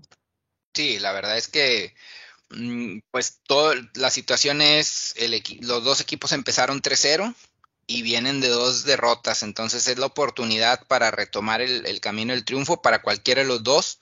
El equipo de Broncos pues trae la situación también de lesiones, lamentablemente en tema de, receptores que les ha pegado, por ahí Chop que también era su pass rusher ahí, este relevo de Von Miller o más joven que Von Miller que le ayudaba bastante, también pues sufrió una lesión de largo plazo, entonces esta parte pues les está afectando a ellos. Por otro lado, pues todo el tema fuera del emparrillado de Raiders, también el tema dentro del emparrillado, eh, como les decía, hubo cosas extrañas en el partido anterior donde veías a un Waller que normalmente tenía las manos seguras, estuvo haciendo drops en, jugadas bastante curiosas o muy importantes, sobre todo en tema para avanzar el equipo. Vamos a ver creo que es interesante para ver cuál va a ser el plan de juego de quién delante. Creo que Derek Carr va a tener más responsabilidad en el tema de las llamadas de las jugadas, en todo lo que es el, audible o el cambio de las jugadas dentro de la misma línea y, ver cómo, cómo, pues cómo está preparado, ¿no? Al final del día siento que van a seguir muy apegados al, sistema de John Gruden, ofensivamente sobre todo, pero aquí la clave va a ser qué tanta libertad le van a dar a Derek Carr y qué tanta IQ eh, dentro del terreno de juego va a mostrar él para poder sacar adelante el partido contra una defensa muy, muy buena.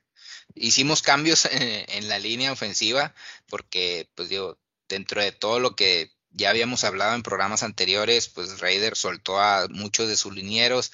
El plan original, pues en teoría era tener a dos veteranos por ahí en el interior.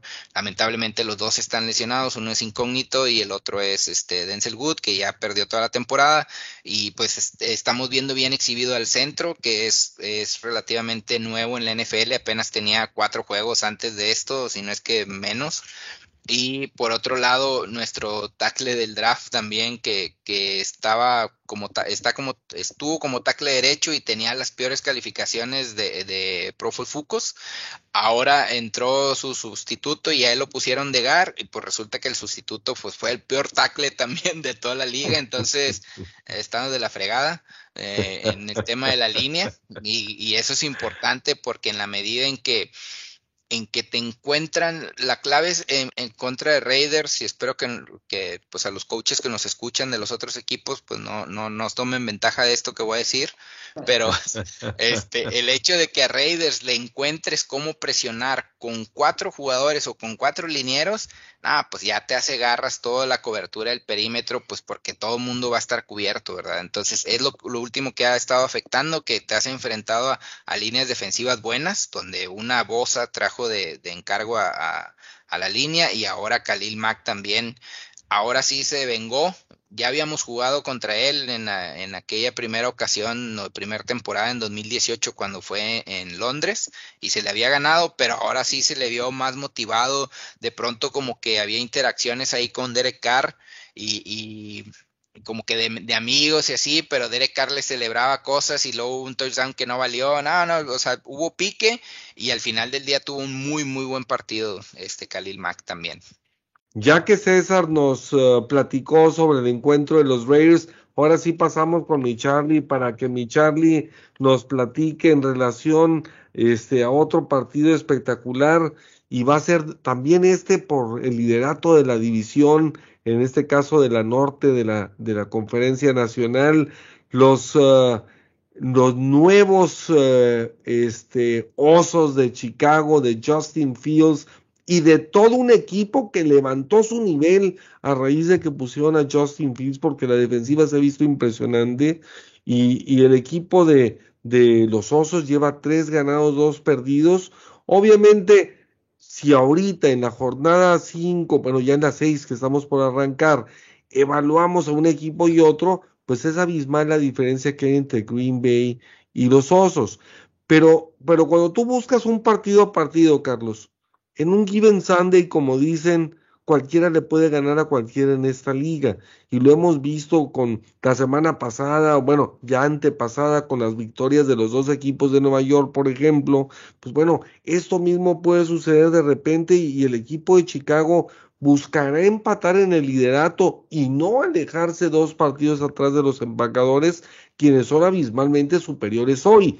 Pero digo, donde se empaten, donde Justin Fields siga obteniendo este, más experiencia cada semana, siga mejorando en su confianza, este, se recuperen algunos jugadores que pudieran estar lesionados, crezcan, que les pase algo similar a lo que mencionábamos ahorita de Dallas, pero que le pase este, durante el año con todavía pues una gran cantidad de partidos por recorrer, 12 encuentros todavía que le faltan a, cada escuadra y entonces pudiéramos ver que un diciembre pues también el equipo de Chicago este, aspire a, hacerle daño al equipo de, Green Bay. ¿Cómo los ves?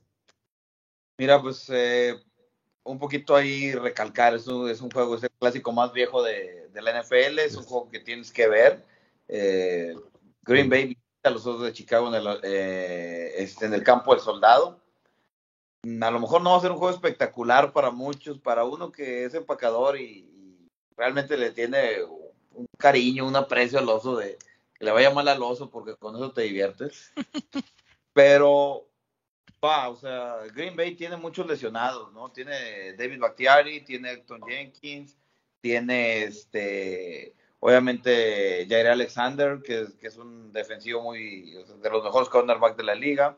Tiene Entonces, Green Bay ha podido lidiar con las lesiones de esta temporada y ha sacado triunfos. Eh, su línea ofensiva, pese a estar llena de, novatos y tener tres lesionados importantes, ha permitido pocas capturas a Aaron Rodgers. Mm, le falta mejorar a Green Bay un poquito en la zona roja, que era su fuerte el año pasado. Devante Adams viene de un juego de 200 yardas, Aaron Rodgers de, de 300 y pues este Aaron Jones, que está haciendo un tándem interesante con, con AJ Dillon, viene de 100 yardas eh, con el juego anterior. Creo que Empacadores está en ese proceso de mejorar su línea, eh, perdón, su ofensiva en la yarda 20.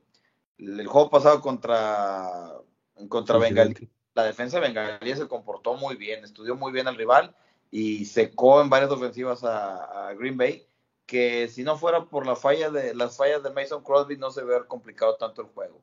Dato a recalcar, hablábamos de, Green Bay en la primera jornada, esa tremenda paliza que le metieron los Santos de Nueva Orleans y esa defensa de Joe Barry que tiene que agarrar un mejor ritmo. La defensa de Joe Barry ha mejorado este, paulatinamente en esta temporada. Contra, hablábamos de los fallos de los goles de campo, tanto de Bengalíes como de, Packers, pero recordemos que ambas defensas eh, en instancias de cuarto cuarto no permitieron que muchos de esos goles de campo fueran menores a 45 yardas. Entonces, la defensa de Green Bay está mejorando. Hay que destacar el trabajo de Kenny Clark, el novato TJ Slayton, que han mejorado el frente ofensivo. Al, fin parece que Clark tiene buenos compañeros para frenar esa carrera o presionar más al coreback. Y la adquisición de, de Mondre Campbell, ¿no? Es el linebacker central que en los últimos tres juegos ha recuperado tres balones, dos intercepciones y un balón suelto. Eh, está por ahí tapando pase, está tapando carrera. Se ha visto muy bien junto con su compañero Chris Barnes, que es el otro linebacker interno. Y en este juego ya viene este Jalen Smith a reforzar a esos dos contra la carrera. Y veremos cómo le va a los osos, que los osos han aprovechado un poquito la, eh, la situación en lo que estaban los Raiders. No se ha visto muy bien la ofensiva, pero ahí va madurando poco a poco Trey Lance, este, Justin Fields. A ver cómo le va con esta defensiva de Green Bay que ha mejorado. Y pues la defensa de Osos, ¿no? Un verdadero espectáculo. Es lo más fuerte del equipo. Quiero ver que mi equipo pueda hacerle algo a esa, a esa defensiva. Veremos cómo nos va. Vamos de visitante. Eh, yo doy el triunfo para Green Bay. Excelente, mi Carlos. Ahora, hay dos partidos igualmente, César, que, que, son muy interesantes. El primero de ellos, el equipo de los Cafés de Cleveland con marca de tres ganados, dos perdidos, que, que van a enfrentar a los Cardenales de Arizona invictos con 5-0. Ese es un encuentro. Y el otro, pues yo creo que también muy interesante entre equipos de esas marcas, son por un lado los Titanes de Tennessee con 3-2 contra este, los Bills de Buffalo con 4-1. ¿Cómo, ¿Cómo, ves estos, uh, estos partidos, César? Pues bastante buenos y pues ya vimos a Browns que que le faltó por ahí un, un, cuartito o un, un, quinto para, para, para el peso para ganar ese juego contra Chargers. Se le viene un partido todavía más complicado contra Cardinals. Eh, hace poco por ahí comentaba Charlie también antes de entrar a grabación el tema de que Chandler Jones dio positivo de COVID. Creo que eso va a ayudar a que Mayfield no esté tan presionado durante el partido. Y, y creo que en parte la defensa de, de Brown, si bien depende de un Miles que salga bien, bien este inspirado, pues también tienes a Clown y tienes otros jugadores clave, tienes buena secundaria que puede ayudar a, a, disminuir el daño de Cardinals. Ya te enseñó, ya te enseñaron los Niners cómo controlar un tanto a esta ofensiva que pues venía siendo demoledora de más de treinta y tantos puntos por partido. Entonces va a estar muy bueno el partido, me gusta mucho para, para el hecho de, de estarlo siguiendo, sin embargo, pues empalma con el de mis Raiders, entonces, oh sorry, pues tendremos que verlo en repetición. Este, por otro lado, creo que el tema de Titans contra Bills, esos Titans, a pesar de su marca, eh, creo que esa marca es parte de, también de lo que es eh, el, en sí el equipo. Es un equipo muy completo en temas de cocheo, en temas de jugadores, pero creo que es buen momento para que den ese mensaje claro a la liga que sí son contendientes o que están buscando ser contendientes, que los movimientos de, pretemporada les van a dar efectos positivos o que, que, les den los efectos que ellos estaban esperando. Julio Jones por ahí ha estado fuera en estos partidos. AJ Brown ya, ya, ya está listo. Pues bueno, esperemos verlo más saludable durante este partido. Y, y un tema de Henry, pues sigue dominando, o sea, completamente el juego es, es un, monstruo, ¿eh? es, un monstruo, la verdad.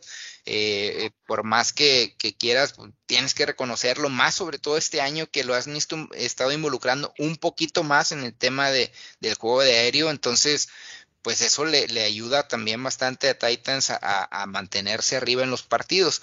Creo que es importante para ellos demostrarlo y pues para los Bills también es importante el hecho de que no se relajen, o sea, ya le ganaron y aplastaron a los Chiefs, pero no por eso quiere decir que ya esta semana vengan para abajo. Y ya lo demostraron también ahorita el otro partido que platicábamos de los Cardinals, o sea, ellos le ganaron y dieron un golpe de autoridad ante los Rams y el siguiente juego volvieron a ganar contra, contra San Francisco. Entonces fueron dos juegos divisionales difíciles para ellos, pero demostraron de qué están hechos y ganaron y sacaron los dos partidos.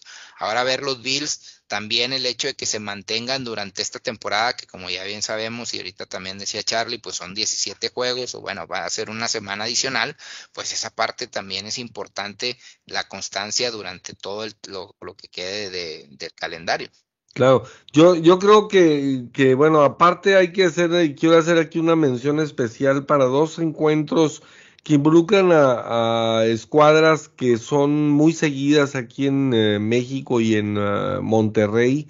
Este, por un lado, los aceleros de Pittsburgh con 2-3 este, en su marca enfrentarán a los halcones marinos de Seattle ambos jugándose una última posibilidad de no verse más rezagados y de seguir aspirando a algo, cuando menos matemáticamente, aunque sabemos que los dos, pues muy golpeados, uno porque pues va a tener a su mariscal de campo fuera, como, como es los halcones marinos con Russell Wilson, que, que pues se dice que va a estar inactivo por unas seis semanas aproximadamente, y por el otro, pues em, este, los aseos de Pittsburgh que tienen a Ben Roethlisberger y como si estuviera lesionado. limitado, limitado ah. en, los juegos, ¿no? Así es, entonces, este, pues bueno, también eh, este, dos ganados, tres perdidos. Y por el otro lado, otro partido que merece una mención especial, pues obviamente los eh, Patriotas de Nueva Inglaterra recibiendo este, en Foxboro con una marca de cero ganados, tres perdidos como locales los Patriotas, pero, pero recibiendo a los vaqueros de Dallas que vienen embalados, como ya lo platicábamos, y, y, creo que va a ser un enfrentamiento muy interesante, este, que, que va a llamar bastante la atención de mucha gente, aunque obviamente pues estamos hablando y ahorita dejé para el final el, el, encuentro con la mejor marca entre ambos contendientes, pero yo creo que estos dos por la cantidad de seguidores que tienen y, y, por lo interesante de sus equipos, pues valía la pena tocarlos. Y yo creo que como, ah, bueno, también a lo mejor la mención especial, el segundo encuentro en Londres, eh, que en este caso van a ser los jaguares de, de Jacksonville y los eh, delfines de Miami, creo que tal vez la única posibilidad de los jaguares real o más viable a como están jugando y qué lástima porque Miami pues había tenido dos temporadas anteriores en las que prometía bastante y mostraba una evolución este semana a semana y temporada tras temporada pero yo creo que como ha venido jugando Miami creo es la último el último encuentro en que estará fuera Tua pero, pero yo sinceramente creo que, que Jaguares pudiera, si va a ganar alguno y no igualar a Tampa Bay con la marca histórica de 26 derrotas consecutivas, pues yo creo que esta es la ocasión porque si no, pues esto va para largo, ¿no? Y pues bueno, por último, pues eh, el partido de la semana, cuando menos en los números y yo creo que también en la calidad de cómo han jugado y los rivales que han enfrentado, los Cuervos de Baltimore con 4-1 contra los Cargadores de Los Ángeles con esa misma marca, los dos buscando mantenerse en, eh, eh, en el top, o sea, arriba de, de sus respectivas este, divisiones en la conferencia americana y yo creo que, que, es un encuentro espectacular, no, no sé cómo lo vean. Fíjate, mencionas, a mí el, juego de Ravens contra Chargers me gusta mucho, ¿no? Eh, lamentablemente Baltimore no ha sido, y pese más la lesión de los corredores, no ha sido esa defensiva que, hemos destacado, ¿no? Como en años anteriores, que decías, oye, la defensa de Baltimore es de aquellos que te aguanta el marcador, de aquellos que te pone, y su, y su ofensiva terrestre le ayuda mucho a sacar los partidos. Hoy creo que podría ganar Chargers por esa debilidad en la defensa o, esa defensa que no acaba de, crecer por parte de los Ravens. Eh, simplemente, especialmente esa jugada de Colts, mandar un pase lateral en su dar un pase pantalla corredor y avanzar una gran parte del campo te demuestra que tal vez la defensiva de Ravens no esté todavía embalada como para ganar un rival con una ofensiva tan espectacular como la de los Chargers. Eh, por otro lado, pues me comentas lo de Titanes, lo, lamentable para mí, lo veníamos hablando, este, los halcones marinos, ¿no? Veíamos una temporada de penumbra para ellos, veíamos que la, línea ofensiva iba a estar mala y aún así Russell Wilson estaba sacando el equipo adelante. Luego de ahí veíamos que la defensiva no iba a producir, no iba a darle el resultado que no tenía para dar resultado realmente. Y pues no venía, la, la defensiva cumplió con lo que estábamos diciendo le quita el alma al equipo, aquel que te saca los juegos, aquel que te da diferencia. Yo no creo que tenga. Eh, y un Pittsburgh que, si Matt Canada quiere un juego para verse bien y desplegar que su ofensiva está bien, ese Seattle está este, seis semanas bajos sin Russell Wilson. Probablemente la temporada de ellos, desde mi punto de vista, podría estar perdida. Este, mi César, ¿tú cómo ves el encuentro de, de los eh, cargadores y de los eh, cuervos de, de, Baltimore. Digo, la duda que yo tengo es la, la explosividad, la explosividad que tiene Lamar Jackson y, jugando en Baltimore. Si fueran en, uh, este, en Los Ángeles, yo creo que, que sería un juego mucho más parejo pero en este caso jugando en Baltimore, la única posibilidad que yo veo como quiera que que el, equipo de Los Ángeles pueda llevarse el partido es porque aunque los dos van con una misma marca, pero la forma tan espectacular de cerrar el partido de parte de los Cuervos en el lunes por la noche contra Indianápolis, emocionalmente siempre sucede que, que, es casi, casi imposible que en temporada regular, sobre todo en un juego que vienes de tanta pasión y tanta emoción y un hype acá impresionante, termines eh, pues manteniendo ese nivel en el siguiente encuentro. Esa es la única posibilidad que, que yo viera, pero eh, es un juego muy parejo, son dos equipos muy interesantes, pero la, la eh, es muy diferente una evolución que ha tenido Baltimore desde la entrada de Lamar Jackson en 2018 y que ya estamos hablando de que el equipo como quiere bastante interesante y como mencionaba Carlos también de una defensiva muy sólida, pero pero de la llegada de Jackson para acá tú has visto la evolución de un mariscal de campo que como bien lo mencionaba César en alguna otra instancia del programa, pues ha crecido, ha crecido enormidades yendo de un gran corredor también igualmente un gran pasador, tuvo 85% de sus pases completos, es una monstruosidad. A diferencia del equipo de los, de los cargadores, que aunque tenían expectativas altas los años anteriores, porque recuerdo que los años siempre, oye, pues es que el potencial que tienen, pero realmente nunca lo terminaban dando y hasta terminaban corriendo a sus entrenadores. Y ahora pues bueno, se da todo un proceso distinto de la mano de un Justin Herbert que la verdad es que es espectacular.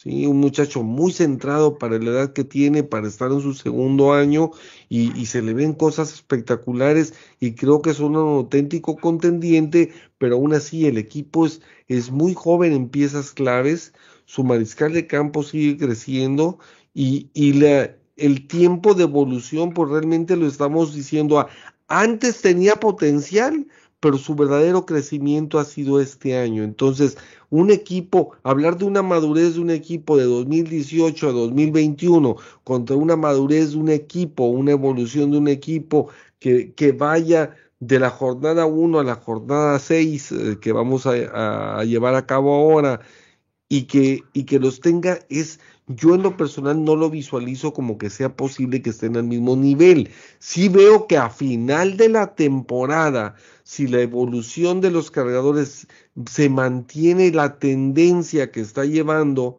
pues yo creo que deben de llegar dos grandes escuadras a la postemporada y ahí sí toparse de nueva cuenta en alguna instancia del playoff y, tener eh, partido memorable, pero, pero no sé cómo lo veas en este sentido. Sí, pues la verdad es que es un, juegazo. Digo, si ya habíamos hablado de, tener partidos cerrados, pues este pinta también para eso, para un, un, se puede dar un tema de igual Chargers como tuvo el juego pasado, que se dé un tiroteo en donde el último que tenga la bola puede ganar el partido, o sea, puede ser llegar a ese en ese sentido, ¿por qué? Pues porque Chargers su área de oportunidad más importante y que ya lo vimos cómo lo sufrió es el tema del ataque terrestre eh, ahora se va a enfrentar a Lamar Jackson, que es un coreback que ya mostró que sabe tirar también, pero principalmente pues es el que tiene, saca adelante el ataque terrestre en este equipo. Entonces creo que eso puede ayudarle bastante a los Ravens en explotarlo durante el partido, explotar el ataque terrestre para doblar a la defensa de Chargers y a su vez, mediante en la medida en que puedas utilizar y establecer tu ataque terrestre, pues consumirle tiempo y hacer lo mejor que puedas o lo más posible por dejar a Herbert en la banca, porque en el momento que Herbert entre al campo, eh, va a encontrar la manera de, avanzar y mover la bola, sobre todo, pues como ya, ya hemos hablado y como ahorita también le dijo Macías, pues es el tema de la defensa, cómo ha bajado de nivel. También hay que recordar que Marcus Pires por ahí tuvo su lesión y, eso también influyó antes del inicio de la temporada. Entonces, toda esta parte eh, van a ir, van a ir adaptándose la defensa de, de, Ravens. Al final del día es un equipo también con muy buen cocheo que va a ir improvisando durante cada semana o va a, ir, mejorando durante cada semana. Entonces, mi pronóstico es ese, o sea, las mismas Vegas ya también apenas le dan una ventaja de tres puntos a los Ravens. Veremos cómo se va moviendo la línea en lo que resta de la semana, pero pues es un partido muy cerrado. Ahora, los dos, los dos equipos vienen de, de alguna manera de, de juegos que les exigieron mucho ligeramente veo una desventaja en Ravens que tienen semana corta, digamos así, por haber jugado el, Monday Night y pues ahora se enfrentan el domingo. Ese día de descanso quizá pueda ser lo que les ayude a recuperarse de, estos partidos que tuvieron en esta reciente semana. Eh, la verdad es que se nos viene de nueva cuenta un fin de semana lleno de emociones, muy espectacular, eh, grandes encuentros, equipos muy competitivos todos, una paridad enorme en la liga, aunque claro, hay equipos que no han ganado ningún juego del año, sin embargo, Digo, por ejemplo, los Leones de Detroit mismos, pues dos de los partidos que han sufrido en la temporada y dos de esas derrotas han sido con goles de campo impresionantes en la última jugada del encuentro, ¿sí? Entonces yo creo que la NFL es un gran producto, obviamente pues eh, este tendrán que cuidar ahora con toda esta polémica que ya comentamos al principio del programa, con todo lo que esto puede detonar, eh, como toda la vida, pues muchos intereses de por medio, y no nada más hablando de la NFL, sino en todos los sentidos. Eh, digo, temas de televisoras, temas de publicidad, temas de patrocinios, este, temas de todo sentido, los jugadores, los promotores, los entrenadores, eh, yo, yo creo que debemos de ser, y yo creo que hoy más que terminar con, como normalmente lo hacemos, con eh, algo que, que genere alguna risa o un momento alegre, yo creo que en esta ocasión más, más que todo, pues invitar nuevamente a la reflexión, a que en una época como la actual, que vivimos con la pandemia y con todo lo que hemos pasado y estamos pasando, la cual, pues la verdad es que que cada vez hay menos gente paciente, cada vez eh, todo mundo despotrica en todo mundo, eh, utilizan las redes sociales para, para hacer mal uso de ellas. Y yo creo que más que todo es la invitación a la reflexión para que todos pues hagamos buen uso de diferentes plataformas que existen y pues podamos eh, hablar de nuestro deporte favorito, hablar de la NFL, hablar de nuestros equipos, eh, promover los valores y, pues obviamente uno de ellos es el trabajo en equipo por una parte y sin duda alguna el respeto al rival por la otra. Lo vemos desde que empieza un encuentro de la liga hasta que termina el partido y todo el mundo pasa a saludarse, todo mundo, los eh, jugadores de una escuadra y otra, pues bueno, este, se hincan sobre el terreno de juego y también dan gracias por uh, haber salido adelante de un encuentro más. Pues bueno, muchachos, pues entonces este, esperar el fin de semana. Viene otra gran semana de partidos. Y pues bueno, pues aguas porque el Chuy Stats va con todo en los picks. ojalá el Chuy Stats le, haga caso a sus stats. para ahora para los picks. Este, para darle pues más sabor al caldo, pues todo puede suceder en mis pronósticos de este fin de semana. Pásenla bien, señores. Este, invitación para que nos sigan en redes sociales. Un abrazote para todos. Hasta luego. Hasta luego, gracias.